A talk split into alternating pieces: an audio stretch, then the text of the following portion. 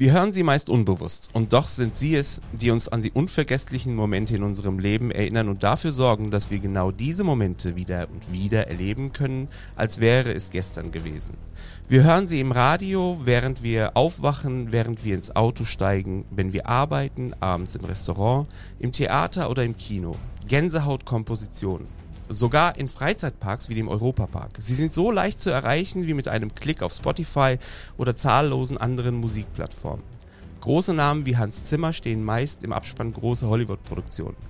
Die sind es, die uns meist bekannt sind. Aber wer sind die anderen, die Tag für Tag und Nacht für Nacht Inspirationen haben und diese Note für Note zunächst auf Papier und dann auf die Instrumente von ganzen Orchestern bringen? Ich möchte wissen, wie sich das anfühlt, etwas, das in seinem Kopf entstanden ist, auf der Leinwand zu sehen und zu hören, was für ein Gefühl es ist, den Moment zu genießen, wenn der Applaus laut wird und die Zeit zu ertragen, wenn der Applaus abgeklungen ist, in der Ungewissheit, ob man diesen Applaus jemals wieder hören wird. Dazu begrüße ich meinen nächsten Gast, Kolja Erdmann. Hallo. Hallo Kolja. Danke für die Einladung. Wow, das war, das war ein holpriger Start für mich, weil das ist unser erster Podcast. Du bist nicht nur mein nächster Gast, sondern du bist eigentlich mein erster Gast. Oh, okay. Ein Podcast über Menschen und ich bin der Erste, der dir eingefallen ist. Du bist der Erste, der mir eingefallen ist, ja, weil, weil, weil das ist zwar nur ein Podcast, aber ich versuche tatsächlich ein bisschen, ein bisschen das zu machen, was du beruflich machst, nämlich mit Mikrofonen und Kameras umzugehen. Und ähm, ja, deswegen bin ich dankbar, dass du gekommen bist. Gerne. Kolja ist Filmkomponist und Videoproduzent. Er hat für verschiedenste Kino- und TV-Produktionen bereits schon Filmmusik komponiert. Wir werden gleich darüber sprechen, was das alles war. Ähm, Kolja ist in Wiesbaden geboren, in Hanau aufgewachsen. Und äh, ich bin gespannt, was du so über dein Leben zu berichten hast, Kolja. ich auch. was ist, ich, ich überspringe Wiesbaden. Wie lange hast du in Wiesbaden gelebt? Ein Jahr. Nicht nennenswert. Also du kannst dich nicht an Wiesbaden erinnern? Nein. Würde mich jetzt auch wundern, wenn. also zumindest nicht aus dieser Zeit, nee. Hanau, wie kann man sich Hanau vorstellen? Wenn man diesen Podcast hört, was, was, ist, was ist Hanau für eine Stadt? Und wenn es eine Filmkomposition wäre, ähm, welche Töne müsste man in Hanau einbauen?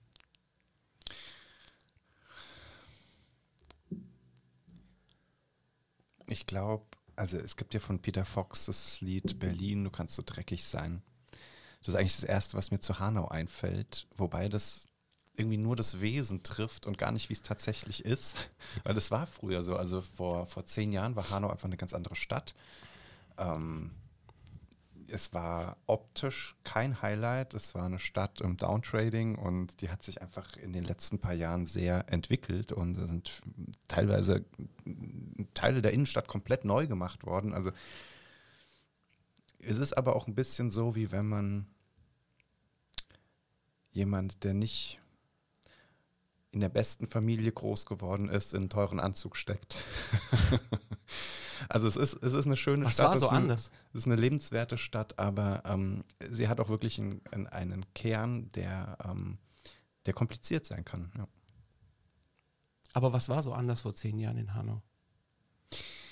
Es standen zahlreiche Gebäude, die ähm, abrissreif waren. Die Läden waren zu. Es gab teilweise Fußgängerzonen, wo, wo grundsätzlich die, die, die ähm, Rollläden unten waren. Es war besprüht, es war ja urban dreckig. Wem schreibst du das zu, dass das jetzt anders geworden ist? Ich glaube, dass wir, wir haben jetzt seit sehr langer Zeit einen Bürgermeister, der sich in dieser Zeit sehr ähm, verwirklichen konnte, glaube ich, zusammen mit, ähm, wie heißt das Amt von Martin Bieberler? Stadt, Stadt, Stadt, Stadtplaner? Städtebauliche Entwicklung? Ja, genau. was? Und ich glaube, die haben auch einfach sehr gute Arbeit geleistet. Wo findest du dich, also wo, wo bist du in diesem ganzen Hanau? Also du bist, du bist in Hanau, äh, du bist in Wiesbaden geboren, du bist irgendwann mal nach Hanau gezogen und ähm, was ist dein erstes Bild, was du von, von, von Hanau noch im Kopf hast? An was erinnerst du dich noch genau? Von der Stadt? Oh.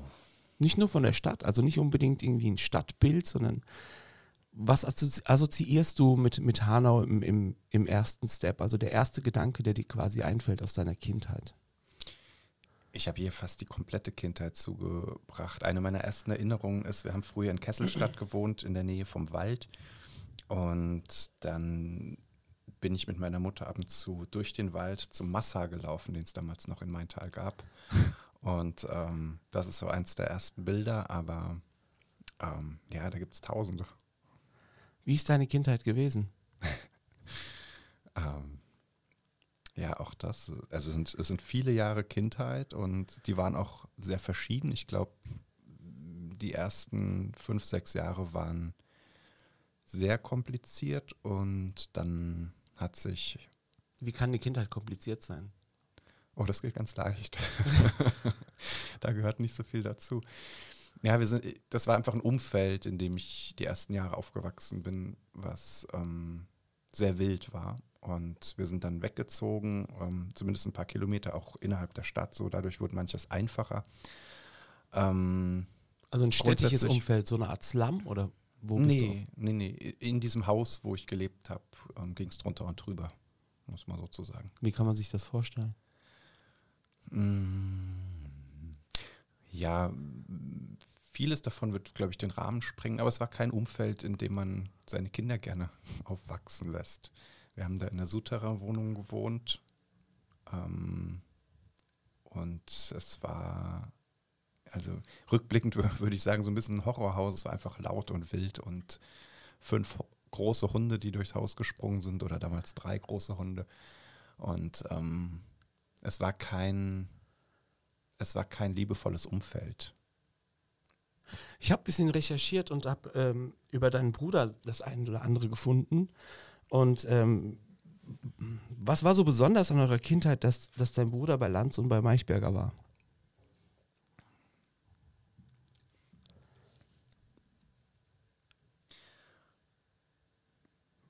Also warum er jetzt genau da war?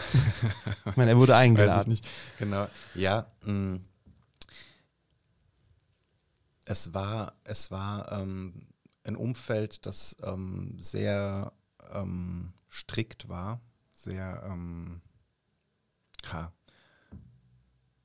religiös konservativ, würde ich sagen. Ähm, und in, in dieser Ausprägung auch noch sehr speziell. Also es gab einfach einige Zustände, wo auch er und auch ich ähm, nach ein paar Jahren gesagt haben, wenn wir da weg sind, wollen wir nicht nach uns die Sintflut, sondern wollen wir auch irgendwie was bewirken, was bewegen, Zustände ändern, die uns nicht gefallen. Und das hat dann so seine Kreise gezogen, bis hin dazu, dass die Staatsanwaltschaft mit auf den Plan gekommen ist und auch Konsequenzen gezogen wurden. Ja. Es gab also Medienrummel um euch. Ich habe das soweit versucht zu vermeiden, wie es ging, aber ähm, das ist diese das Interessante. Geschichte, die, die entstanden ist, die ging schon ja, zumindest national durch die Presse, ja.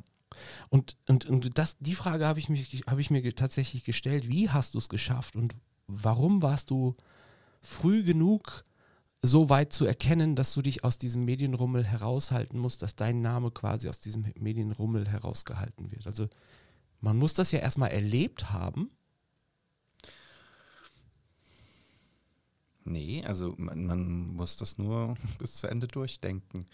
Ähm, mein Bruder hat irgendwann die Konsequenz daraus gezogen, seinen Nachnamen zu ändern, weil er unter Google unter seinem alten Namen nur noch gefunden wird und assoziiert wird mit dieser Geschichte. Und ähm, wenn man selbstständig ist und ja auch sonst auf Google auffindbar ist mit ganz anderen Themen, mm, muss ich das nicht haben.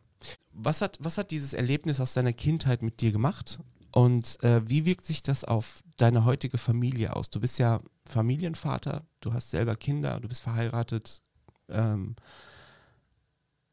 welche Erkenntnisse oder welche, mh, hm, welche, Lehren hast du aus diesen Erlebnissen gezogen, die du heute nicht auf deine Familie ähm, projizieren möchtest oder nicht mhm. erleben mhm. möchtest innerhalb deiner Familie? Ich glaube, was, was wirklich sehr prägend war, war diese Unfreiheit. Also dieses Gefühl von alles, was man tut, alles, was man macht, muss irgendwo abgesprochen sein. Jedes Mal, wenn du das Haus verlässt, muss es irgendwie genehmigt sein. Ähm, diese Unfreiheit ist etwas, was ich danach sehr im Gegenteil erlebt habe. Also dieser Moment, wo man dann seine eigenen Entscheidungen trifft und ähm, ich war, also so, so ganz einfache Sachen, ja, wie, wie gestalte ich meine Zeit? In welchem Alter war ich zum ersten Mal beim Friseur? Ja? So, so Dinge, die, die früher ähm, einfach nicht üblich waren, nicht zum Leben gehört haben, haben auf einmal dazugehört. Ich bin in dem ersten Jahr, ähm, nachdem ich dort weg war, war ich, glaube ich, neunmal im Urlaub, irgendwie so verlängertes Wochenende, hier mal eine Woche, da mal zwei Wochen und so. Also ich habe diese Freiheit sehr zu schätzen gelernt und das ist auch das, was ich ähm, mir von Anfang an bei den Kindern vorgenommen habe, dass das Thema Freiheit einfach ein, ein ganz großes Gut ist, aber wo ich auch natürlich im Laufe der mittlerweile ja acht Jahre äh, merke, dass auch die Freiheit dann immer irgendwo an Grenzen stößt, wo die Anarchie dann anfängt. Und äh, das äh, versuchen wir trotzdem so weit möglich auch immer umzusetzen, dass die Kinder entscheiden, was sie wollen, was sie nicht wollen, was sie essen wollen, was sie nicht essen wollen, in welchen Unterricht, zu welchem Sport und so weiter sie gehen wollen. Ähm, ja, das, das, das, das ist mir wichtig und ähm, das ist vielleicht eine oder die größte, der größte Effekt, den das für mich hatte und dass ich auch Dinge anders zu schätzen weiß. Dass ich ähm, die Art, wie ich mein Leben jetzt verbringen kann, besser zu schätzen weiß, als wenn das von Anfang an immer so gewesen wäre. Hilf mir mal kurz zu verstehen, wie das, wie das war, weil ich, ich, ich, würde gerne, ich würde gerne den Sprung schaffen zu dem Punkt, wo du entschieden hast, dass du da raus musst. Aber um zu verstehen, dass du da raus musst, muss, muss man auch mal ein bisschen, bisschen ein Stückchen weiter zurückgehen ähm, und, und, und, und sehen, warum du da raus musstest. Ähm, ich verstehe, dass wir doppeldeutig so ein bisschen über dieses Thema reden müssen auch. Aber du hast eben eine Aussage getroffen, du hast gesagt, äh, zu, zu, fragen und zu sagen, wenn man rausgehen will, nicht selber entscheiden zu können, wann man sich mit Freunden treffen will, ob man überhaupt Freunde hat oder wie, wie, gib uns mal einen kleinen Einblick, wie das, wie das, wie das war. Du bist morgens aufgestanden als Zwölfjähriger, 15-Jähriger, 15-Jähriger, sagen wir mal. Und wie war's dann? In dem Alter habe ich, glaube ich, diese Unfreiheit nicht so stark gespürt. Ähm, was zum Beispiel ja in diesem Alter aufkommt, ist das Thema Freundin, ähm, Mädels im Allgemeinen. Und das war zum Beispiel was, was einfach ähm, ja sehr strikt gehandhabt wurde, wo es nicht viele Möglichkeiten gab, ähm, irgendwie das andere Geschlecht kennenzulernen oder so. Das war zum Beispiel eine Sache, ähm, die in dieser Zeit so entstanden ist. Mm, das ist, glaube ich, eine Geschichte, die, die vielen anderen auch so geht. Also wenn ich mich umhöre, so im Freundeskreis, ich kenne viele, die, die sagen, sie hatten einen Vater, der ähm, seine Vorstellungen hatte, irgendwo hart durchgegriffen hat und wo es Verbote, wo es Regeln gab. Das ist, glaube ich, gar nicht so eine ungewöhnliche Geschichte. Ähm, der Weg dahin war vielleicht bei mir irgendwie speziell, beziehungsweise das Warum ist spezieller, aber ähm, dass, dass Kinder bis zu dem Zeitpunkt, wo sie selbst entscheiden können, ähm, ja, sehr nach den Regeln der Eltern leben müssen, das höre ich, hör ich zumindest sehr oft. Ja. Mhm. Dann kam der Punkt irgendwann mal, wo du gesagt hast, ich muss da raus. Wer war der ausschlaggebende Punkt oder was war der ausschlaggebende mhm. Punkt dafür? ähm, ich glaube, mir sind im Laufe der, der Zeit ähm, viele Fehler aufgefallen. Also wenn, wenn man, wenn man so, sowas ein Stück mitgeht, ähm, einerseits aus einer Selbstverständlichkeit heraus, andererseits auch aus einer ähm, Legitimation heraus, die so ein System, sage ich jetzt mal, so mit sich bringt, also eine Argumentationskette, die dahin führt, dass das genauso richtig ist, wie man das macht. Und da sind mir ähm, Fehler aufgefallen, die, ähm, die, ich, die ich nicht mehr im Kopf gerade biegen konnte. Ja, so ähm, ein Satz meines Vaters ist immer, da muss man doch mal fünf Grade sein lassen. Das, das war ab einem bestimmten Zeitpunkt schwer und dann gab es tatsächlich einen konkreten Auslöser. Das war tatsächlich die Frau, die ich ähm, dann auch geheiratet habe, ähm, dass das an der Stelle so eskaliert ist, dass ich ähm, ja, Konsequenzen daraus gezogen habe. Wie merkt man, dass Sachen, also wenn man in etwas reingeboren ist, dann nimmt man das ja eigentlich für, oder hält man das ja eigentlich für normal. Also das ist das Normal, das ist die Realität, in der man lebt. Wie merkt man, dass gewisse Sachen da nicht normal sind oder nicht der Realität von anderen entsprechen? Das wusste ich sofort. Ich, also mir war das, mir war das schon in der Grundschule klar, weil wenn das nicht so gewesen wäre, hätte ich über diese Zustände gesprochen. Und da ich das nicht habe, ähm, mir war immer klar, dass das eine Ausnahmesituation ist. Auch eine Ausnahmesituation, die mit denen da draußen nicht besprechbar ist. Weil das das heißt, du hast geschwiegen würde. zu Ja. dem Thema, du hast Ja. quasi gemerkt, okay, das ist bei den anderen nicht so, wie es bei mir ist. Oder nicht so ausgeprägt, wie es bei mir ist und deswegen halte ich mich da bedeckt. Komplett. Wirkt sich das heute auf dein Leben auch aus? Also nicht die Sache, nicht diese Tatsache, sondern dieses Verhalten.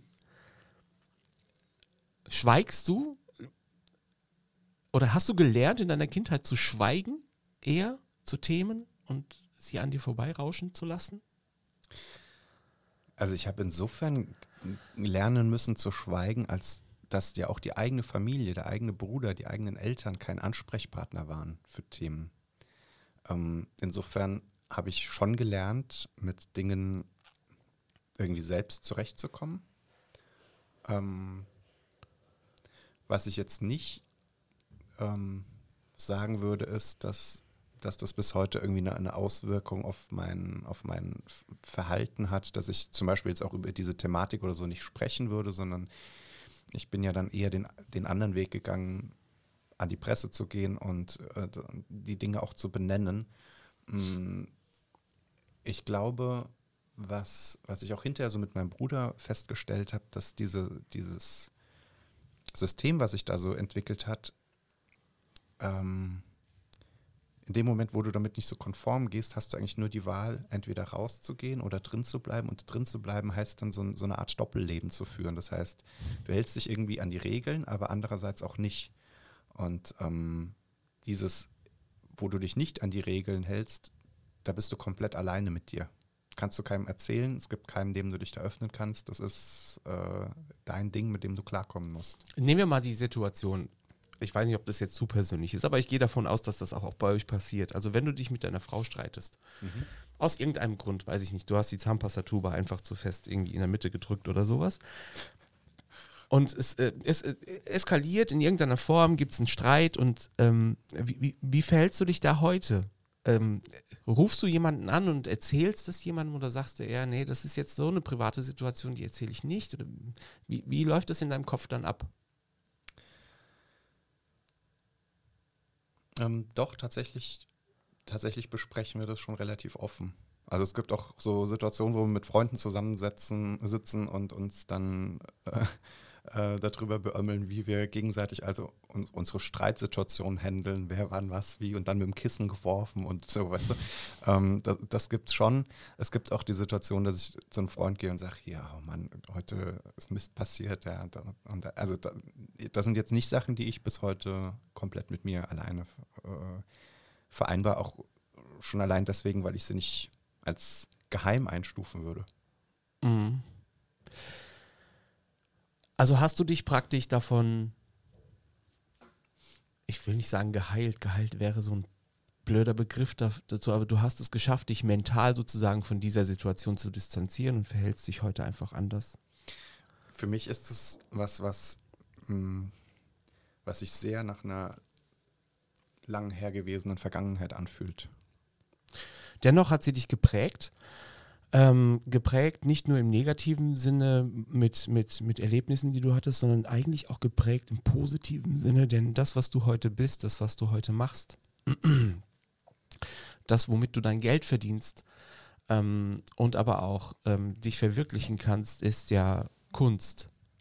Und ähm, wo kommt das her? Wir hatten eben gerade diesen Einspieler am Anfang des Podcasts und ähm, wir haben dem, dem hast du den Namen Episch gegeben. Und äh, dieser Einspieler stammt von dir. Den hast du komponiert. Und ähm, den hast du mir irgendwann mal zur Verfügung gestellt. Ähm, vielen Dank übrigens dafür. Aber das ist das, was du was du machst. Du machst Musik, du bist Filmkomponist, du bist Videoproduzent. Äh, wie ist das entstanden? Ich glaube, ähm, dass das Gute an, an so einer Art aufzuwachsen ist, dass man mit sich selbst konfrontiert ist und vielleicht in einem Umfeld, was nicht ideal ist, sich irgendwie so, ein, so, ein, so eine Nische sucht. Ähm, so wie wenn man den Kindern sagt, Langeweile ist gut. Langeweile sorgt dafür, dass du dich mit irgendwas intensiv beschäftigen musst und auf einmal bist du kreativ. Ähm, ich weiß nicht, ob ich es als Langeweile bezeichnen würde, aber ich habe das irgendwann für mich entdeckt und es hat, ähm, ne, also das Thema Musik hat eine Begeisterung entfacht und ein Interesse entfacht und ähm, ich würde bis heute sagen, dass ähm, es für einen Großteil der Menschen sowas wie Begabung vielleicht gar nicht wirklich gibt, sondern dass das erstmal seinen Ursprung im Interesse hat. Und dieses Interesse, das ist bei mir entstanden, da war ich sechs Jahre und hatte von den Großeltern eine Schallplatte geschenkt bekommen. Und ich weiß ziemlich genau, dass es mit sechs Jahren war ähm, weil ich zu meiner Grundschullehrerin hingegangen bin und gefragt habe, kennst du eigentlich Mozart? Und erstaunlicherweise kannte sie Mozart. und ähm, ich hatte das irgendwie so für meine Entdeckung gehalten. Und ähm, da ich halt diese eine Schallplatte hatte oder vielleicht noch zwei, drei mehr, lief die einfach hoch und runter. Die Schallplatte war Mozart? Ja, eine kleine Nachtmusik.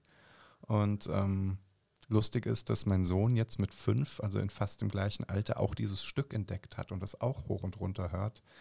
Ähm, aber äh, das war so für mich der Auslöser. Und dann gab es ein paar andere Auslöser und einen sehr, sehr guten Keyboard-Lehrer, den ich dann ähm, ab elf erst hatte. Und ähm, mit dem ich übrigens bis heute befreundet bin.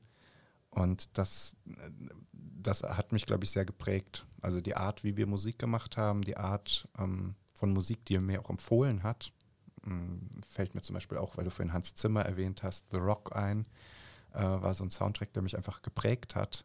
Und ähm, das war der Soundtrack von diesem Knastfilm, oder? Ja, genau. Ja, ähm, fällt der Name gerade nicht ein. Nicolas Cage und John ja. Connery ja. auf Alcatraz. Auf Alcatraz, genau, genau wo sie flüchten. Ja. Ja. Und ähm, ja, ich hatte, glaube ich, immer so eine Vorliebe für Musik, die Gänsehaut macht oder voran peitscht oder irgendwie ein, großes Tor öffnet. Gab es oder gibt es ein Vorbild bei der Musik äh, für dich?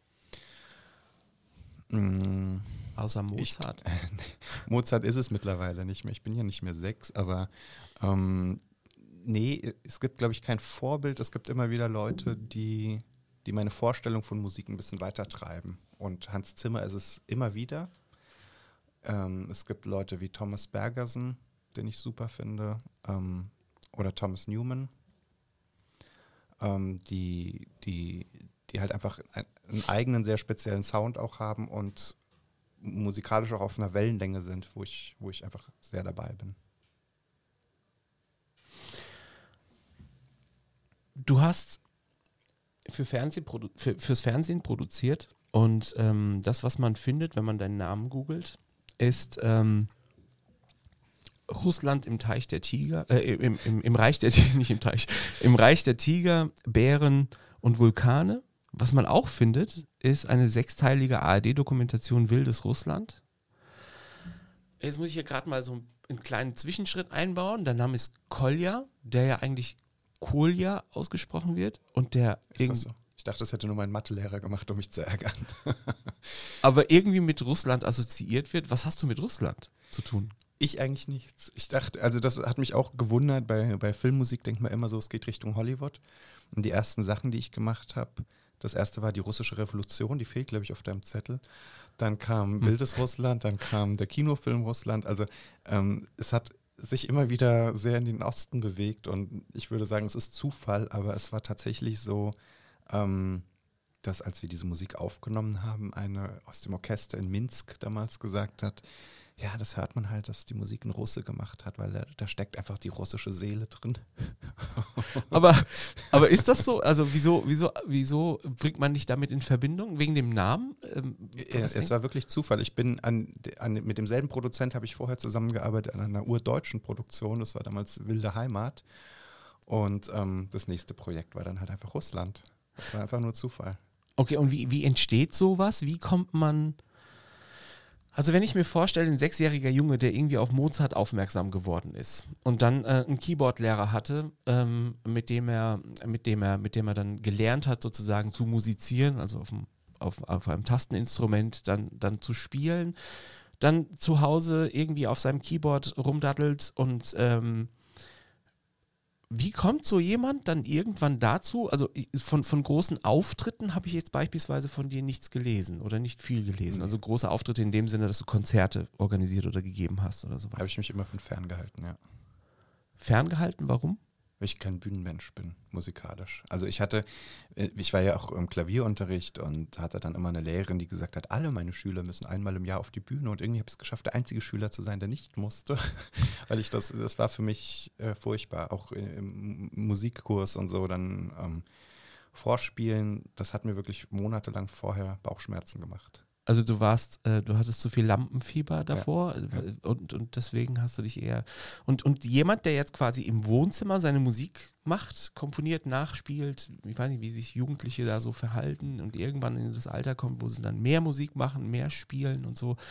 Wie entsteht sowas, dass man plötzlich mit seiner Musik in einem in einer Dokumentation in dem Fall von der ARD beispielsweise landet oder in einem Kinofilm ähm, landet. Ist das ein großer Zufall oder ist die Musik besonders gut? Woran, wo, woran liegt das? Ähm, also mir ist immer der eine Spruch äh, bewusst, man muss Zufälle auch provozieren. Und ähm, das habe ich, glaube ich, tatsächlich gemacht. Also es ist, es ist viel Zufall im Spiel, dass die richtigen Leute zur richtigen Zeit auch deine Sachen auf dem Tisch haben. Aber ähm, das, was ich gemacht habe, ist zur richtigen Zeit halt auch die richtigen Sachen irgendwo hingeschickt zu haben. Und ähm, das war, das war jetzt nicht ganz unbeabsichtigt, aber ich hätte es mir auch nicht erhofft, dass es so klappt. Also ich dachte immer, beziehungsweise erhofft hätte ich es schon, ich hätte das nicht erwartet, dass ich mal dazu komme, zu einem Filmmusik zu machen. Ich habe mit elf Jahren habe ich angefangen, ein uraltes E-Piano zusammenzustecken mit meiner Soundblaster-Karte, die es damals noch gab. Und da war es so, dass diese MIDI-Stecker, das waren so runde, fünfpolige Stecker, die haben zufällig auch in die Phono-Stecker von diesem uralten äh, Clavinova gepasst. Und äh, das waren aber keine MIDI-Stecker, das waren halt Tonstecker. Und das, ich weiß noch, das waren so die ersten Sachen, wo ich versucht habe, irgendwas zusammenzustecken, um irgendwie Musik machen zu können. Und dann gab es eine Software, wo du erst einen Kanal aufnehmen konntest und dann konntest du drei aufnehmen und dann irgendwann 16 und äh, heute gibt es gar keine Grenzen mehr. Und das hat sich, das hat sich dann so entwickelt. Und dann habe ich die ersten Stücke gemacht und das erste war natürlich alles irgendwie Müll, war, war, aber hat einem selbst das Gefühl gegeben, hey, es läuft. Und ähm, dann habe ich angefangen, meine Anfänge sind eigentlich eher im Theater. Also ähm, ich war mit 18, 19 hatte ich Tanz der Vampire entdeckt. Das war auch was, was mich damals geprägt hat von Jim Steinman. Und ähm, habe dann mit einem Musical-Sänger eine CD aufgenommen. Und ähm, die hat dazu geführt, dass ich für die Hannover Märchenfestspiele komponieren konnte. Und für die Festspiele habe ich so komponiert, als wenn es ein Film wäre, weil ich ja Filmmusik machen wollte. Also habe ich den Filmmusik angeboten. Und als ich da ein paar Stücke zusammen hatte, war das genug, um daraus ein Demo zu machen, um sich ähm, beim Fernsehen mal vorzustellen. Und ich habe die erste Demo-CD verschickt und also davon hatte ich irgendwie 20 Stück oder so äh, damals rausgeschickt. Und die hat dazu geführt, dass der Anruf kam von einem, der gesagt hat, ja, äh, wir haben hier eine Produktion, einen Vierteiler, Naturfilm und ähm, äh, wir hätten gerne, dass du es machst. Der Chef hat sich für dich entschieden und wir haben auch das Orchester schon gebucht. Und da ist natürlich, und dann sagen die auch noch sowas wie, ja, ähm, finanziell müssen wir halt gucken, wir, wir haben nur 20.000. Und ähm, ich, klar, ich war damals in der Firma angestellt, ich hatte nicht direkt was von dem Geld, aber für mich war das so, oh, 20.000. Und äh, ja, das, das, das war so die erste Produktion und die hat eigentlich alles, was danach kam, nach sich gezogen. Also ich meine, wir leben heute im Jahr 2022. Ähm, wenn ich heute etwas wissen will, dann gehe ich ins Internet und finde es in der Regel. Aber die Jahre, von denen du da sprichst, das ist das Jahr 2003, glaube ich. 2003, gab's okay, auch Internet. in 2003 gab es Internet. Ja. Aber wie kriegt man, ähm, wie kriegt man das mit, dass überhaupt für eine Produktion Musik gesucht wird? Ähm, stochert man da so ein bisschen im Dunkeln einfach mal versuchen oder?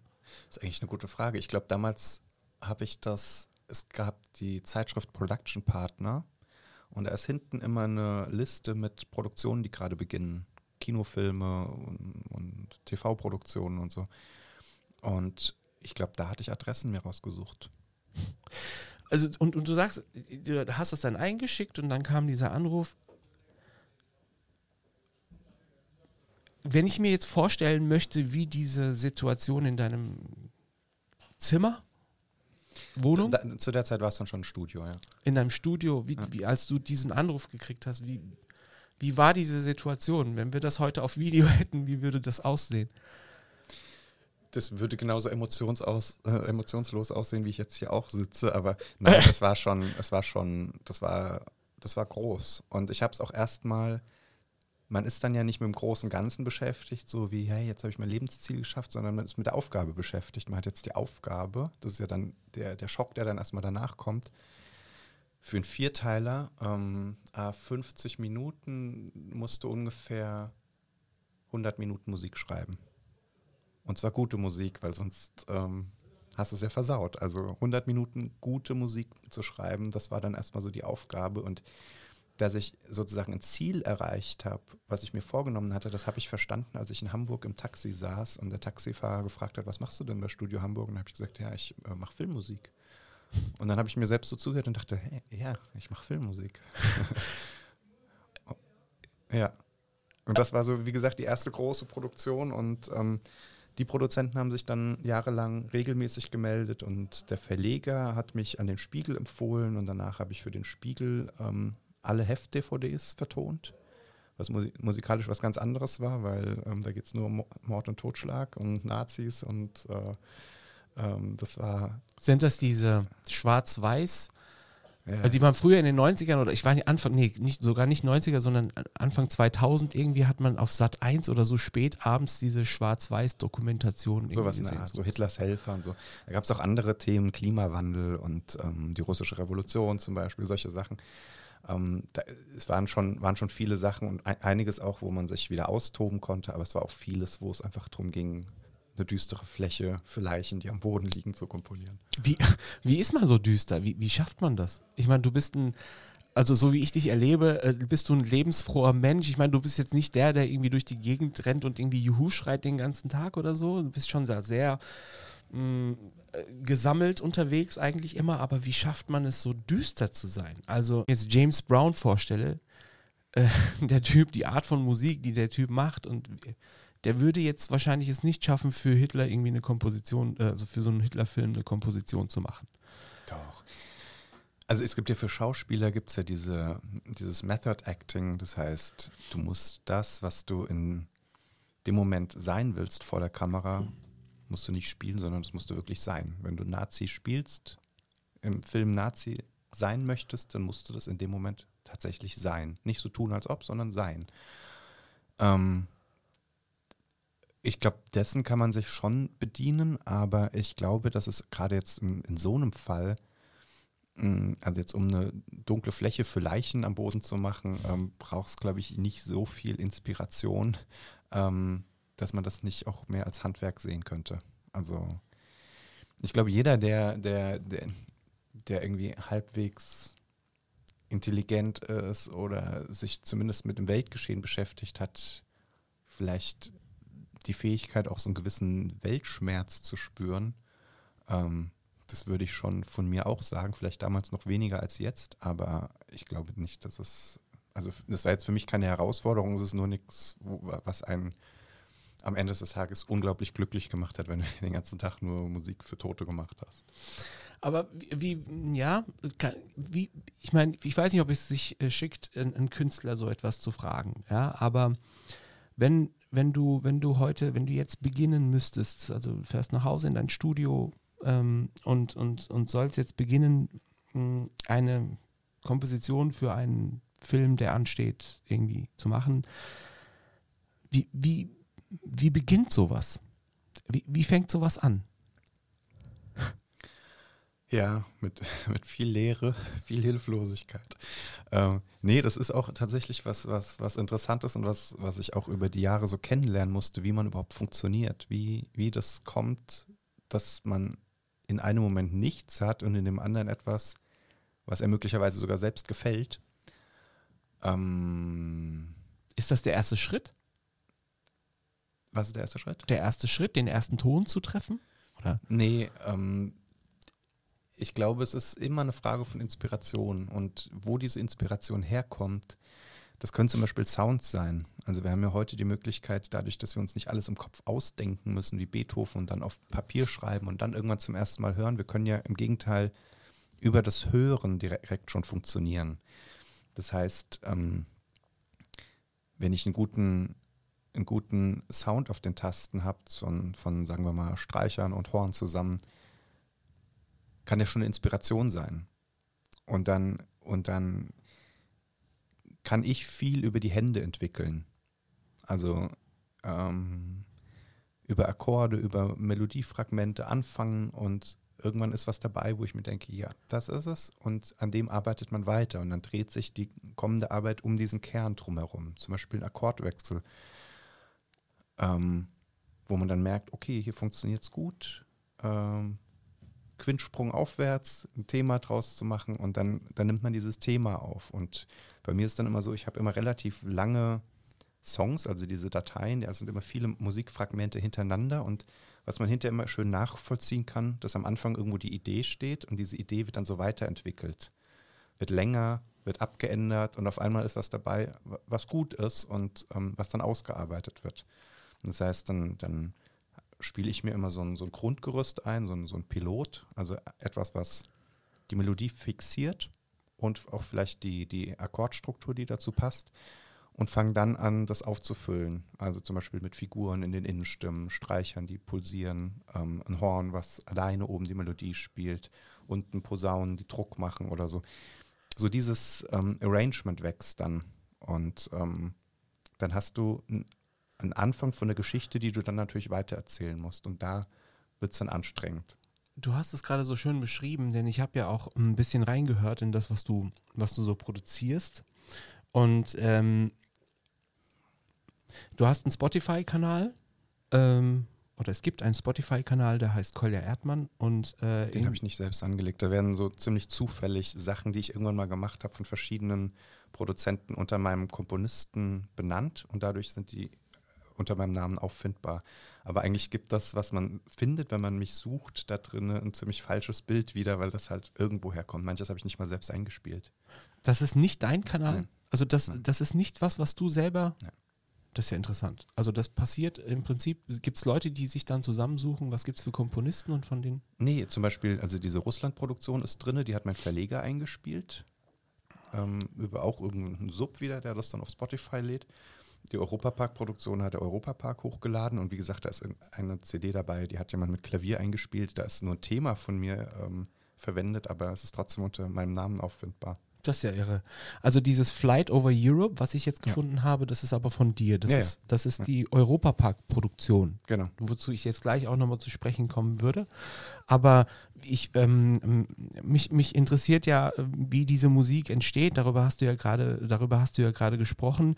Und was mir aufgefallen ist, es ist wie eine, äh, deine, es gibt ja Musik und es gibt Musik. Und die Musik, die ich jetzt bei dir gehört habe, ist eher wie eine Geschichte, die du erzählst. Also es ist kein Song, worauf man jetzt singt in der Regel, sondern es ist eher, es tastet sich an eine, an eine, an eine Geschichte heran und die Geschichte wird dann plötzlich spannender und irgendwann wird sie lustig und irgendwann wird sie vielleicht weniger lustig und dann wird sie wieder bedrohlich und es ist äh, quasi eine Gefühlswelt, in die man da eintaucht und ähm, und quasi eigentlich erzählen kann, was da gerade passiert.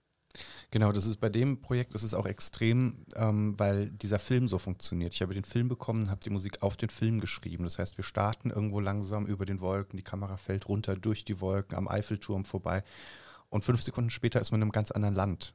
Und dann man auf, fliegt man auf einmal durch ein Gebirge durch und im nächsten Moment fliegt man in Belgien am, am, am Europaparlament vorbei und so. Das heißt, diese, diese Geschichten mussten dann immer neu erzählt werden, neu ähm, bewertet werden durch die Musik und möglichst immer mit demselben Thema. Ich würde sagen, wir hören mal kurz rein. Das ist jetzt äh, ein Teil Risiko, weil ich weiß nicht, ob wir irgendwie wegen Urheberrecht oder sowas diese Stelle rausschneiden müssen in Zukunft, aber wir hören trotzdem einfach mal rein und ähm, dann können wir vielleicht auch verstehen, um, hm, wovon wir hier gerade sprechen.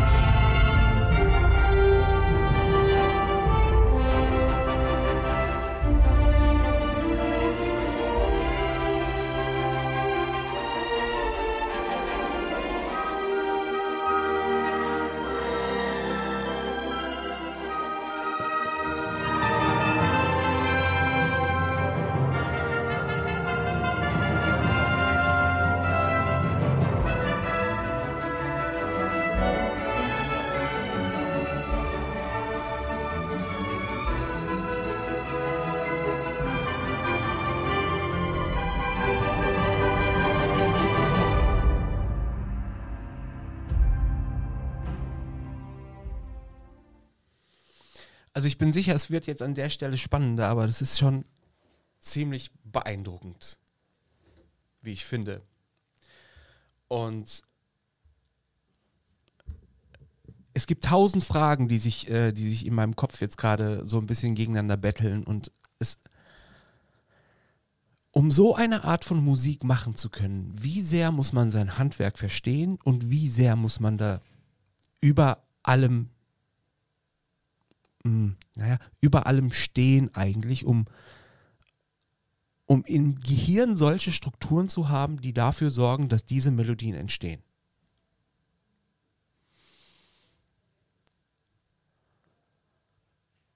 Ich glaube, ich kann die Frage gar nicht richtig fassen, weil ähm, wenn ich das jetzt höre, fallen mir ganz andere Sachen auf. Ich denke mir, ah, das ist ein viel Hall, bisschen großer Raum eigentlich. ähm, ich weiß gar nicht, ob ich mein Handwerk verstehe. Es gibt ja Leute, die das Handwerk der Komposition wirklich lernen, die studieren und dann irgendwann mit 26 von der Hochschule kommen und dann gelernte Komponisten sind. Ähm, die können, glaube ich, was. Und ähm, ich habe die Sachen, also gefühlt immer gemacht, ohne dieses ähm, schulische Können zu haben. Also natürlich kenne ich mich harmonisch aus und weiß, weiß, was ich da mache und ich weiß auch, wie ich zu dem Ergebnis komme, aber ähm, das ist viel mehr, dass ich es einfach tue, als dass ich es könnte. Und ähm, ich, ich kann auch nicht sagen, schwer, dir das abzunehmen, aber naja, es, ähm, dieses Thema Zufälle ähm, ähm, pro, äh, provozieren, das, das passt auch irgendwie aufs Komponieren, weil es ist nicht so, wenn du nicht irgendwie ein Genie bist wie äh, Bach, Mozart, Beethoven, dass du morgens mit einem Thema aufwächst, aufwachst. Also ich zumindest nicht. Manchmal schon, aber ähm, in der Regel wachsen diese Produktionen anders. Wir haben ja hier ein ziemlich prägnantes Thema zum Beispiel bei diesem Stück. Ich glaube, es sind, es, es hängt ganz viel von Empfinden ab, wo positioniere ich jetzt dieses Thema. Nicht gleich am Anfang erzählen, was Sache ist, sondern irgendwo in, nach einem Drittel oder nach, nach den ersten 20, 30 Sekunden erklingt dieses Thema überhaupt das erste Mal. Was mache ich jetzt vorher, wo vielleicht noch Intro ist und wo der Film noch nicht richtig losgeht? Und dann nehme ich von diesem Thema den Anfang und lasse den schon mal von irgendeinem Instrument spielen. Und dann ist es so ein bisschen wie eine Frage, die im Raum steht. Einer sagt was, ein anderes Instrument antwortet darauf. Möglichst mit, mit einer Struktur, die aus diesem Thema auch stammt. Und damit schafft man so Verbindungen. Und ähm, so, so erzählt sich dann auch eine Geschichte und dann ist das erste Mal dieses Thema erklungen. Und dann ist die Frage, wie geht es dann weiter? Und das ist das, was ich vorhin meinte mit, da wird es dann ein bisschen anstrengend, weil dann musst du mit diesem thematischen Material arbeiten, musst es weiterentwickeln. Es gibt einen Filmkomponisten, ähm, der heißt Patrick, Patrick Doyle. Und das mag jetzt hochnäsig klingen, aber mit ihm kann ich zum Beispiel nicht viel anfangen, weil wenn der ein gutes Thema gefunden hat, dann wiederholt er das einfach sechsmal hintereinander. Und dann gibt es irgendwo zwei Takte Lücke, wo er kurz Luft holt mhm. und dann kommt wieder dieses Thema. Und das, das finde ich sehr ähm, ermüdend und da habe ich auch ein großes Problem mit und da neige ich auch dazu, eher ähm, mal zu viel zu erzählen und das Thema zu weit zu verlassen. Das war auch übrigens bei der Produktion was, wo der Kunde sich dann irgendwann gewünscht hat, man, man sollte doch dann irgendwie mehr wieder zurück aufs Thema kommen. Und was ich auch total verstehen kann, aber wo ich auch immer so Sorge habe zu langweilen. Und ähm, ich, ich finde, das ist aber die, die, die Hauptarbeit, also dem Ganzen dann einen Rahmen und eine Struktur zu geben. Nicht irgendwo einen Satz zu haben, den man erzählen möchte, sondern aus diesem Satz eine Geschichte zu bauen. Dass es einen Anfang hat und ein Ende hat und irgendwo auch seinen Höhepunkt findet. Wie viel Ruhe erfordert das? Ich meine, das ist ja jetzt eine Sache, die eine gewisse Vorgabe hatte nehme ich mal an. Und ähm, wenn ich mir vorstelle, wenn ich im Homeoffice sitze und äh, mein Sohn irgendwie alle Ritt lang kommt und sagt dir, äh, Papa, magst du einen Kaffee? Soll ich den Kaffee holen? Oder hier, ich habe das und das gerade gemacht, hast du da Lust, irgendwie mal zuzuhören oder so? Also sowas reißt ja einen immer wieder raus. Ja. Und ähm, wie machst du das? Wie, wie schaffst du es, dich auf diese Arbeit zu konzentrieren? Ja, es ist noch viel schlimmer, weil ich habe ja nicht nur mittlerweile auch das Studio zu Hause und bin damit irgendwie auf, auf ähm, konzentrierte Arbeitszeiten innerhalb so der Schul- und Kindergartenzeiten begrenzt, sondern ähm, habe ja auch ähm, irgendwie zwei Baustellen dadurch, dass ich auch eine Filmfirma habe und die viel Aufmerksamkeit erzeugt. Und mir ist es jetzt aufgefallen, so Musik, die ich gerne machen würde für mich selbst, um diese Musik gemacht zu haben, da komme ich nie dazu. Das kann ich mir über Jahre vornehmen und mir denken, man müsste mal, man könnte mal. Und ich habe mir jetzt überlegt, ich werde mich demnächst mal irgendwo eine Woche in irgendein Airbnb einmieten und mein Zeug mitnehmen, einfach nur um am Stück, ohne Handy, ohne E-Mail und ohne alles Musik machen zu können. Das geht im Alltag, finde ich, gar nicht mehr. Also ähm, was ganz gute Arbeitszeiten sind für sowas, ist dann so ab acht oder neun, wenn die Kinder schlafen und dann so in die Nacht hinein. Das habe ich früher sehr intensiv gemacht. Ähm, ja, vielleicht bin ich aus dem Alter ein bisschen raus. Digital Detox, das ist das, wovon du da irgendwie gerade gesprochen hast, aber du willst ja arbeiten, du willst ja eigentlich dich nicht erholen, sondern du willst ja mal Zeit für wirklich Musik haben. Also es ist bei einem Auto, würde man glaube ich sagen, der geht jetzt irgendwo in den Wald, äh, mietet sich dort eine Hütte und ja. setzt sich hin und fängt an zu schreiben. Ja, bei mir auch hoffentlich. So in der Art. Interessant, du hast gerade deine Filmfirma angesprochen. Bevor wir darauf zu sprechen kommen, möchte ich noch eine Sache von dir wissen. Ähm, in dem Fall ist es jetzt Europapark. Ähm, ich, ich, ich, ich, nehme dieses Beispiel jetzt in der Hoffnung, dass es klappt oder dass es passt. Äh, du hast Filmmusik für einen Europapark komponiert und dann hast du dir das auch in Live das erste Mal bei der Premiere angeschaut. Wofür ist das verwendet worden? Ähm, das läuft im Voletarium im Europapark. Das ist ein großes Flugkino, da sitzt man in so einem in so einer Halbkugel, in so einer Gondel drinne. Und die Gondel macht die Bewegungen, die gefilmt wurden, also wenn die Kamera nach unten zeigt, macht die Gondel das mit. Das heißt, es fühlt sich wirklich an, als würdest du da sitzen und fliegen. Und ähm, dafür ist diese Musik da. Und die habe ich dort ähm, gemischt mit einem Tonmeister in diesem Kino und dann auch äh, bei der Premiere gehört. Ja. Wie hat sich das angefühlt? Ähm, ja, vielschichtig. Ähm, das eine ist, dass man eine Musik gemacht hat, wo einem vielleicht auch bestimmte Aspekte dran wichtig sind, die man rausarbeiten möchte und wo man sich manchmal denkt, ah, jetzt quatsch doch nicht gerade in dem Moment, wo das beste, der beste Teil kommt oder so. Ähm, das ist das eine und das andere ist auch um, ähm, diese, diese Unperfektion auszuhalten, dass man das Gefühl hat, eigentlich hätte man da noch ein bisschen und da der Chor hätte eigentlich noch ein bisschen breiter sein können oder so. Ähm, es ist nach so einer Premiere ist es relativ schnell abgesendet. Also ich habe dieses Stück schon ewig nicht mehr gehört. Ähm, ja, es kommt die nächste Produktion. Ist das Arbeit geworden? Ja. Das, also ich, ich nehme an, du machst das mit einem gewissen Idealismus auch. Ich meine, man merkt ja, man hört ja raus aus deinen, aus deinen Erzählungen, ähm, ähm, da ist zu viel Hall, da ist zu viel Dings. Also es ist wie wenn ich jetzt eine Wand streiche und eine Stelle ganz besonders schlecht streiche, dann gucke ich immer wieder, wenn es meine Wohnung ist, gucke ich wieder, immer wieder auf diese Stelle, genau die ist schlecht. Das kann ich nicht aushalten. Gerade sowas an so Wänden, da ist ein weißer Fleck hinter dir. Also wieso tust du mir das an? ja, aber das bedeutet ja, dass du da mit einer gewissen Art von Idealismus auch dahinter bist. Ähm, und ähm, wenn man das aber beruflich macht und immer wieder produzieren muss, inwieweit ist es dann. Das heißt, dass ich Pausen brauche. Also ich habe mir auch wirklich Zeiten genommen, wo ich mir gedacht habe, ich möchte jetzt gerade mal keine Musik machen, weil ähm, dieses jeden Tag liefern und jeden Tag irgendwas Neues, Kreatives sich aus den Fingern saugen, ist, finde ich, im Musikbereich noch viel anstrengender als im Filmbereich. Und ähm, ich fühle mich jetzt zum Beispiel auch wieder aufgeladen. Ich habe jetzt seit äh, ein paar Wochen nichts gemacht und ähm, das braucht es aber, finde ich schon. Also ich würde nicht 365 Tage im Jahr Musik machen wollen. Das ist, das ist einerseits der tollste Beruf, den es gibt und an anderen Tagen ist es der furchtbarste Beruf, den es gibt. Und das, also auch gerade, es ist nicht dieses Thema ähm, Musik für Leichen machen, das ist gar nicht das Schlimme. Das Schlimme ist, an guter Musik ähm, zu suchen.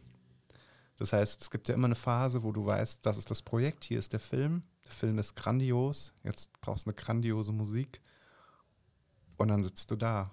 Wie geht die denn los, die grandiose Musik? Wie ist der erste Ton? Was ist dann das Thema? Nee, das Thema ist scheiße, so ein ähnliches hatte ich schon mal oder ähm, das Thema ist zu banal oder das ist zu kompliziert oder das, manches kickt einen einfach nicht. Wer entscheidet, dass sie gut ist? während der äh, Entstehungsphase. Also der Kopf. Der Kopf. Und der irrt sich auch manchmal, weil manchmal arbeitest du was aus, wo du am Anfang nicht dran geglaubt hast und dann irgendwann kriegt es den, den richtigen Zug. Und das Thema Timing ist halt ganz wichtig, weil ich kann drei Wochen an einer Musik arbeiten, die okay wird oder die auch im Sinne des Ausproduzierens richtig gut ausproduziert ist. Und ich kann zwei Stunden mich hinsetzen und in diesen zwei Stunden ein Stück haben, wo ich sage, das ist innerhalb dieses Pools von, ich weiß nicht, 1000 oder 1500 Stücken oder wie viel ich inzwischen gemacht habe, herausragend. Und das ist aber so nebenbei passiert. Ich habe eine Produktion, habe ich mich beworben für ein großes, ähm, für einen großen Abschnitt und habe eine Kleinigkeit so nebenher gemacht. Ich habe für den großen Abschnitt habe ich drei Wochen investiert ist auch richtig gut geworden. Ich habe den Job aber nicht bekommen. Das, was ich so nebenher geliefert habe, so in zwei Stunden, das hat zu einem Job geführt und ähm, das ist manchmal ungerecht. Was, was, was, denkst du da, wenn du, wenn du so viel Arbeit in ein Projekt investiert hast und der andere sagt dann, nee, finde ich doof, finde ich nicht gut. Nee, Herr Erdmann, also da hätten wir uns was anderes vorgestellt. Nee, schlimmer noch, es war noch nicht mal so, dass es jemand doof fand, sondern die fanden es gut. Die haben in der Zwischenzeit das Briefing geändert und jemand anders hat zufällig auf diesem Briefing dich da drauf gesessen und irgendwie muss man sich am Ende entscheiden. Also mhm. ich fühle mich da nicht persönlich zurückgesetzt, aber die ersten Jahre, so Anfang der, meiner 20er, ähm, war das schon ein anderes Gefühl, weil dann hast du was geschrieben und da hat man auch das Gefühl, ich kann jetzt nur dieses liefern, weil das ist es. Da, da, ist Herzblut drin und wenn ich jetzt was Neues, was anderes anfange, kommt was Dämliches raus. Und wenn dann ein Kunde sagt, hm, ja, nee, und dann ist das dann empfindet man das als persönliche Zurücksetzung. Dann ist auch dadurch, dass deine Arbeit, mit der du dich identifizierst, vielleicht nicht angenommen wird, in dem Moment, wo du damit identifiziert bist, betrifft dich das persönlich ganz schlimm. Und das habe ich schon ein bisschen gelernt, mich von dieser Identifikation zu lösen und zu sagen, das ist das Stück. Und wenn der Kunde das nicht will, das nimmt jemand anders. Also, aber dann sitzt du halt wieder in deinem Studio und fängst bei Null an. Und das ist das Thema, ähm, ja, Inspiration, vor allem Inspiration nach Zurückweisung. Wenn jemand etwas schon mal nicht gut fand und dann sitzt du wieder dran und musst mit dieser Ansage, jetzt einmal in Anführungsstrichen gescheitert zu sein, neu anfangen. Da musst du dich auch, finde ich, in ein, in ein, ja, so, so ein Mindstate bringen, wo du, wo du von, von vorne anfangen kannst, wo du auch gegenüber dieser, diesem Briefing des Kunden, der jetzt ja etwas anders haben will, musst du schon einen Vorsprung haben, nämlich eine eigene Idee, wie es anders sein könnte, die das mit einbezieht, was der Kunde will. Also am einfachsten ist es, wenn, wenn der Kunde anruft und so sagt, hm, wir sind uns noch nicht sicher, wenn du dann schon selbst eine andere Idee hast und dir denkst, ich könnte es mal ganz anders versuchen, was haltet ihr denn davon? Und dann arbeitest du das ein, was der Kunde auch anders haben will, dann bist du schon in einem ganz anderen Zustand, wenn du anfängst, anfängst zu arbeiten. Was bedeutet dann in so einer Phase die Nominierung für den Deutschen Fernsehpreis für die beste Filmmusik? In deinem Fall barfuß bis zum Hals.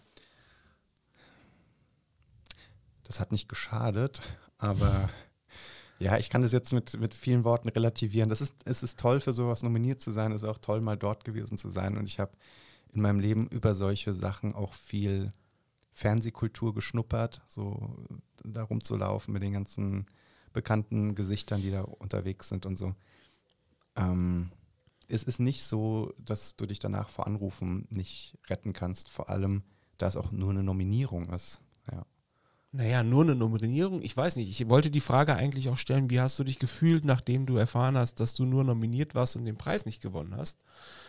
Ich weiß gar nicht, ob es so war, aber ich, ich habe dann mich dazu entschieden, die Frage so zu stellen, was das bedeutet, für den Deutschen Fernsehpreis nominiert zu sein, weil es gibt unheimlich viele Künstler hier in Deutschland. Es gibt unheimlich viele Menschen, die Musik machen. Es gibt unheimlich viele Menschen, die sich mit Musik beschäftigen. Und du bist einer dieser Millionen Menschen, unter diesen Millionen Menschen, der nominiert war für den Deutschen Fernsehpreis. Also ich, ich weiß nicht, was es für eine größere Ehre geben könnte. Ne? Also natürlich der Anspruch an sich selbst, ähm, der Anspruch an sich selbst, diesen Preis dann auch mitzunehmen, den auch zu gewinnen, das ist, das ist aber eine komplett andere Kategorie. Das ist was anderes, den Preis zu gewinnen. Überhaupt erstmal ähm, dafür in Frage zu kommen, dafür nominiert zu werden, ist für mich auch schon eine ganz, ganz große, ein ganz, ganz großer Erfolg. Und damit muss man halt auch erstmal umgehen können. Tatsächlich habe ich es ein bisschen vergessen gehabt. Also, wenn du mich jetzt gefragt hättest, was hast du in deinem Leben erreicht, ich wäre, glaube ich, darauf nicht gekommen. wow, okay. Ähm, habe ich was auf meiner Liste vergessen, was größer ist? Oder nicht gefunden? Nein, darum geht es eigentlich nicht. Es ist eher dieses Gefühl von, ähm, also jetzt nur auf, auf professioneller musikalischer Ebene gedacht, was sind große Erfolge? Und dieser, dieser Fernsehpreis, ich weiß, wie, wie das zustande kam, dass diese Nominierung passiert ist. Und ich weiß, dass es am Ende von einem Gremium abhängt von fünf Leuten oder wie viel auch immer da sitzen, die sich überlegen, ja, dieses Jahr kriegt der den Preis. Und ähm, ich war auf dem Deutschen Fernsehpreis für den Film mit nominiert. Die gleiche Nominierung ähm, wurde danach auf einer reinen Filmmusik-Convention übernommen für die beste Filmmusik. Mhm. Ist auch bei einer Nominierung geblieben, aber da war es tatsächlich die beste Filmmusik. Bei, ähm, beim Fernsehpreis war es nicht die beste Filmmusik, sondern ich war in diesem Gesamtfilm mhm. mit nominiert. Mhm. So, also das meine ich, ich kann das alles irgendwie relativieren das ist nicht die größte Leistung. Die, die, die größte Leistung, ähm, also da würde ich dir jetzt eher Stücke zeigen. Würde ich sagen, guck mal, da ist bei aller Bescheidenheit ist was gelungen, was nicht so leicht reproduzierbar ist. Und wo ich mich auch erinnere, wie das war, dass ich schon mal irgendwie ein Thema hatte und mir dann gedacht habe, okay, das ist safe, habe ich ja. Ich probiere nochmal was anderes. Und dann passiert dieser Zwei-Stunden-Effekt. Weil das bringt dich psychisch in die Verfassung, du kannst nichts verlieren, du hast schon eine Lösung. Mhm. Und jetzt suchst du nochmal eine andere Lösung und auf einmal macht es so und dann hast du innerhalb von zwei Stunden was, wo du weißt, das ist was Besonderes. Und dass ein Thema was Besonderes ist, das erkennt man halt immer daran, mh, mm, dass man das Gefühl hat, da ist wahrscheinlich noch keiner drauf gekommen. Und das ist zum Beispiel bei John Williams ist das fast immer so. Wenn du dir das ET-Thema vorstellst, das ist, das klingt unfassbar einfach und ist unfassbar schwer. Also es ist schwer, genau auf dieses Thema in dieser harmonischen Ausprägung, die das hat, nochmal zu kommen. Dadurch ist es original und einprägsam zugleich. Oder Jurassic Park. Und jeder, der danach versucht, Jurassic Park zu kopieren, du hörst das. Du hörst, das mhm. ist, was mhm. die Vorlage war, du hörst, woran er sich orientiert hat. Und das Oder ist das. Pirates of the Caribbean oder sowas. Genau. Ja. Und, und das ist halt das, was ein Musikstück besonders macht, was einen Komponisten groß macht. Der John Williams hat nur solche Sachen geliefert. Mhm. Hans Zimmer auch ganz viel, ja. Und ähm, Nachahmen ist gar nicht so schwer. Es gibt viele, die unfassbar gut Sounds treffen von, von Komponisten ohne das hinzukriegen, ein Thema zu erzählen, dass es wert wäre, erzählt zu werden.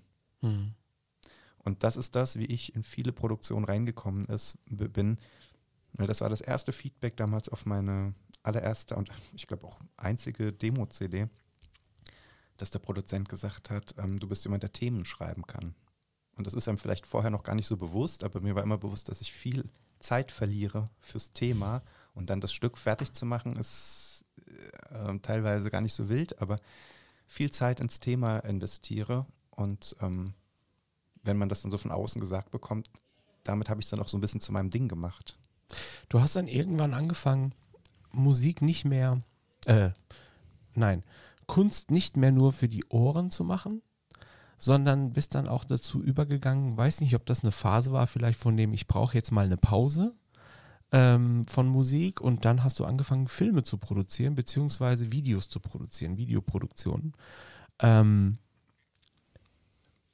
war das so, die, so diese Phase, okay, ich habe jetzt gerade mal die Schnauze voll von Musik, ich brauche jetzt mal was anderes? Oder wie bist du dazu gekommen? Ich bin ein bisschen zufällig dazu gekommen. Also ich habe immer schon Film nebenher produziert und ähm, für mich fängt es damit an, dass du die ganze Zeit von Kunst sprichst, wo ich vielleicht hier und da eher Handwerk einsetzen würde. Aber Handwerk habe ich ja auch schon gesagt, dass ich das eigentlich nicht beherrsche. Also eigentlich kann ich gar nichts.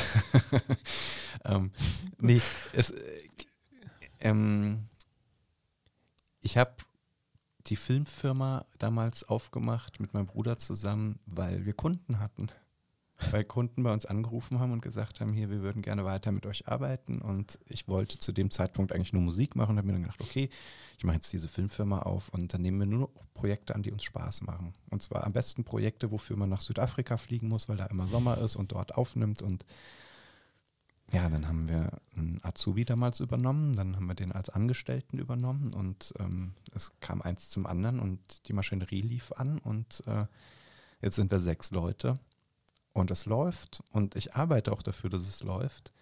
Ähm, aber es war gar nicht so geplant. Ich wollte am Anfang eine Schreibtischfirma, wo man eigentlich nur alleine ist und wenn eine Produktion reinkommt, ruft man die Freelancer an, mit denen man gut arbeitet und dann äh, stellt man diese Produktion auf die Beine und es ist genau das Gegenteil passiert, würde ich sagen. Es ist so wie diese Zwei-Minuten-Produktion, oder? Ja. Es wird was Gutes draus. Nur jetzt seit zehn Jahren. ja, ist irre, weil, also sechs, zu sechs seid ihr jetzt? Ja. Sechs, sechs Mitarbeiter. Ich meine, das bedeutet ja dann auch wieder gleichzeitig Verantwortung, ne? Weil dann ähm, kommt ja auch dieser Aspekt der Arbeit wieder rein. Das muss ja dann äh, ja. passieren. Also ja. da muss ja was passieren, da muss ja was gemacht werden. Wie gehst du damit um? Ähm, weil von der Idee, wir machen jetzt nur noch das, was uns Spaß macht, bist du ja dann eigentlich schon weg. Ja, ich habe ja auch vorhin über Freiheitsthemen gesprochen und so und ich glaube, das ist auch ein Prozess der Reifung zu wissen, dass ähm, irgendwo Verpflichtung wieder dazugehört und ähm, das ist ja nicht nur so passiert, so aus Versehen, sondern ein bisschen habe ich mir das ja vielleicht auch gesucht. Und ähm, das ist auch wirklich eine Gratwanderung, weil, weil einerseits möchte man Dinge nur freiwillig machen und andererseits ähm, müssen bestimmte Parameter auch einfach passen, wenn man eine Firma hat. Und ähm, das ist eine Luxussituation, wenn man sich aussuchen kann, für wen man arbeiten möchte. Gab es Momente, wo du sagtest, ihr macht ja, also Erdmann und Erdmann Medien ist ja eine Videoproduktion. Ich weiß Genau. nicht, ob man es Filmproduktion nennt oder Ich Video. würde sagen Filmproduktion, aber ja, das ist Video. Aber Film und der, also der Normal, Otto-Normalverbraucher, also der Laie wie ich jetzt, versteht ja unter Film im Prinzip das, was du auf Netflix, auf Amazon Mhm. und, und, und Mhm. auf Amazon Prime und so weiter angucken kannst, ist Ja. ähm, aber das, worauf ihr euch konzentriert, ist Imagefilm, Werbung. Also wirklich für Firmen, ähm, deren Produkt oder deren Dienstleistung vorstellen, der Firma ein Image geben. Ähm, wir machen Erklärfilme, wir machen ähm, Produktfilme. Das ist äh, alles, was irgendwie so im werblichen Bereich ist. was ist aufwendiger, Musik oder Filmproduktion? Was ist aufwendiger? Das,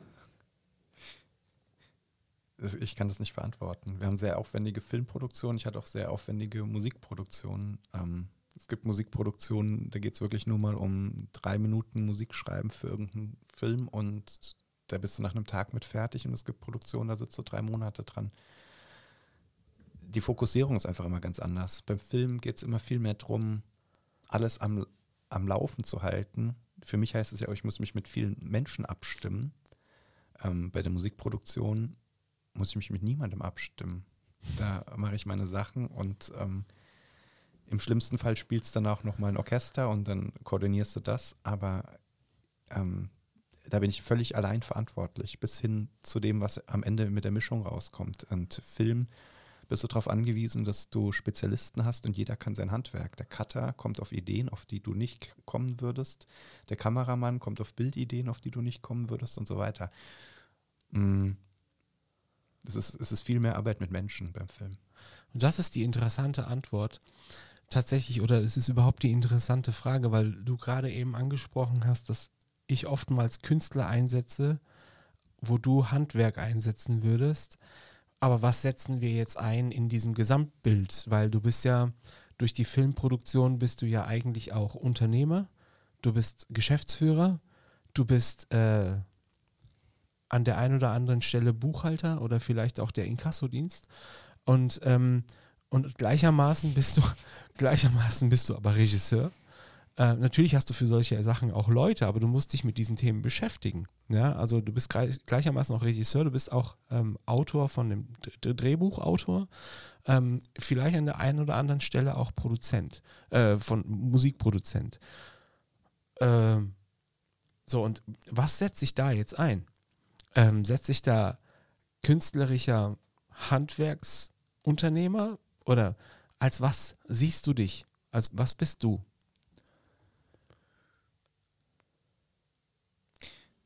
Findest du es wichtig, dass man da so einen Stempel drauf machen kann? Naja, ich will mal, ich will mal mich an die Situation zurückerinnern, an den, an den Tag zurückerinnern, wo ich dich, ähm, wo ich dich kennengelernt habe, wo ich dich das erste Mal persönlich kennengelernt habe. Man hat uns vorgestellt und derjenige, der uns vorgestellt hat, hat gesagt, das ist Kolja Erdmann, ist, äh, er ist Filmproduzent und ähm, äh, ähm, ja, er ist Filmproduzent und Komponist. Ähm, und ich hatte ein klares Bild. Mm. Und das Image oder der Typ von Mensch, das Tragen deiner Brille, das Tragen deines Bartes, die, Art und Weise, wie du dich gekleidet hast, hat im Prinzip zu diesem coolen Filmproduzenten, nach dem man immer so ein bisschen nacheifert, ja, und ähm, äh, hat das quasi wiedergespiegelt. Ist das auch tatsächlich, das ist das, was mich interessiert, ist das auch tatsächlich, was du fühlst? Also das, was ich gesehen habe, als ich dich kennengelernt habe, ist es auch das, was du fühlst?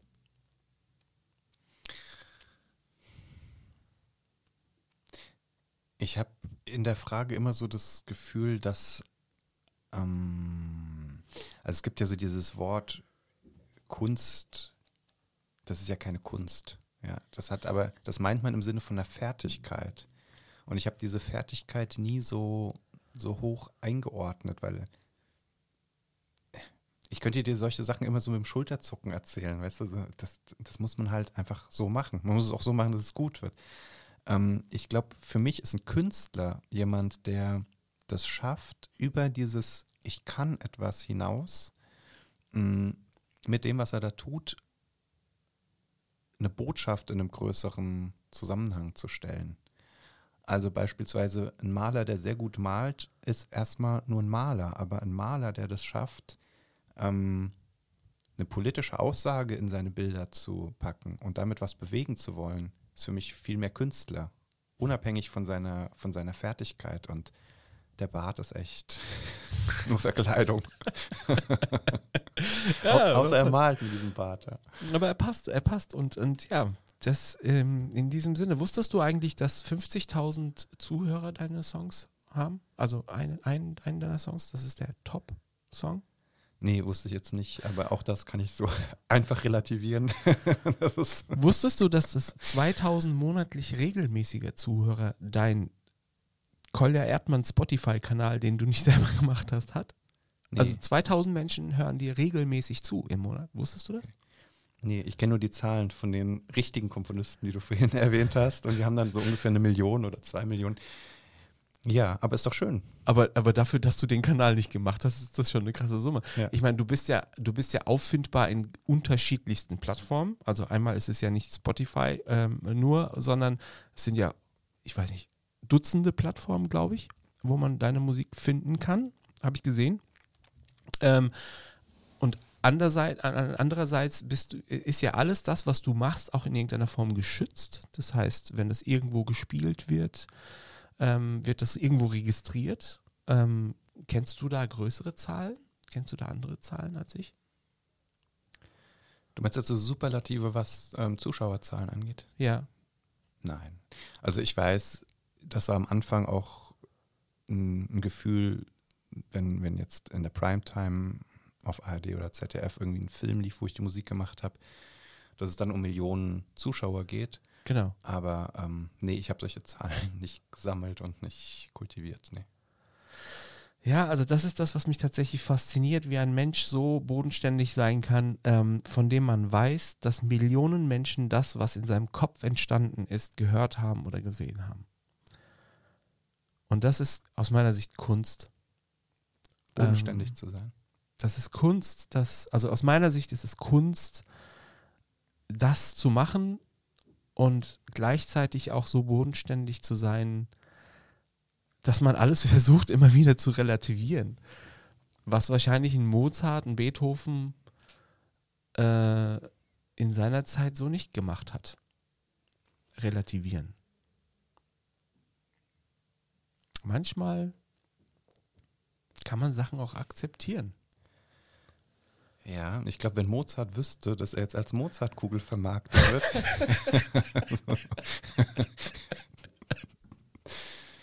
naja, ich glaube, in dem Moment, wo du, wo du was machst und ähm, das einigermaßen kannst, kommt dir das nicht wie eine große Sache vor. Da gehört auch irgendwie so diese Einfachheit des Tuns dazu, dass du es halt einfach machst und nicht dich vor eine Videokamera dabei setzt und auf Instagram erzählst, oh, ich habe jetzt hier eine Riesenaufgabe und wer weiß, ob ich es schaffen werde und das können nur die Besten schaffen.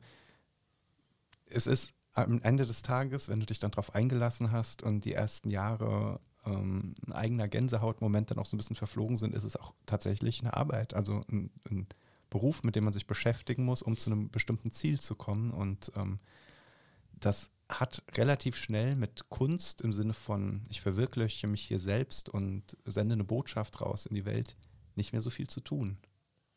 Und ich glaube, dass das vielleicht auch was ist, was im Laufe der Jahre dann irgendwann kommt. Also ein, einer meiner Wünsche wäre schon für die Zukunft mal irgendwann ein Konzert auf die Beine zu stellen. Muss ich ja nicht dabei spielen, aber ähm, das zu schaffen, dass ein Orchester live für Publikum spielt und dass man auch innerhalb dieses Konzerts einen größeren Rahmen spannt. Also dass das nicht eine Summe ist von zwei, drei Minuten Stücken, die nichts miteinander zu tun haben, sondern dass man damit mh, hm, sowas wie ein Werk schafft. Und wie gesagt, das ist was, das muss man, muss ich mittlerweile in meinen äh, in meine Lebensplanung richtig einplanen, weil das passiert nicht von selbst und das passiert nicht so im Homestudio mit äh, Kindern, die an die Tür klopfen, was ausgedruckt haben wollen. Damit hast du eigentlich meine Frage abgelesen, dein größter Wunsch im Bereich Musik, was der wäre. Ich meine Antwort. Äh, Willst du sie nochmal stellen, die Frage? Die Antwort, die ich erwartet hätte, wäre jetzt irgendwie so Grammy oder so, aber. Also siehst du, nee. Ich glaube, darauf ziehst du nicht ab. Zielst du nicht ab? Nee, so, so ein Oscar wäre schön, aber. okay, ja. Aber muss man da nicht Mitglied sein, um überhaupt einen Oscar zu bekommen in Ich dieser Academy? Ahnung. Ich habe keine. Ahnung. Wenn ich einen bekomme, lädst du mich wieder ein und dann werde ich das hier wieder relativieren. Ich lade, lade dich jederzeit gerne. Ich hoffe, du hast dich wohlgefühlt, ähm, Kolja. Vielen Dank. Ähm, und äh, ich danke dir vielmals ähm, fürs Kommen und ich, ähm, ich finde es eine unheimlich, äh, unheimlich spannende Geschichte und äh, ich bin froh, dass ich dich hier als Gast empfangen durfte. Und ähm, wir machen jetzt äh, quasi Schluss mit dem Outro, das auch von Kolja produziert ist, was allerdings äh, nirgendwo so gelistet sein sollte, dass man mir das rausschneidet. Vielen Dank, Kolja. Gerne. Vielen Dank.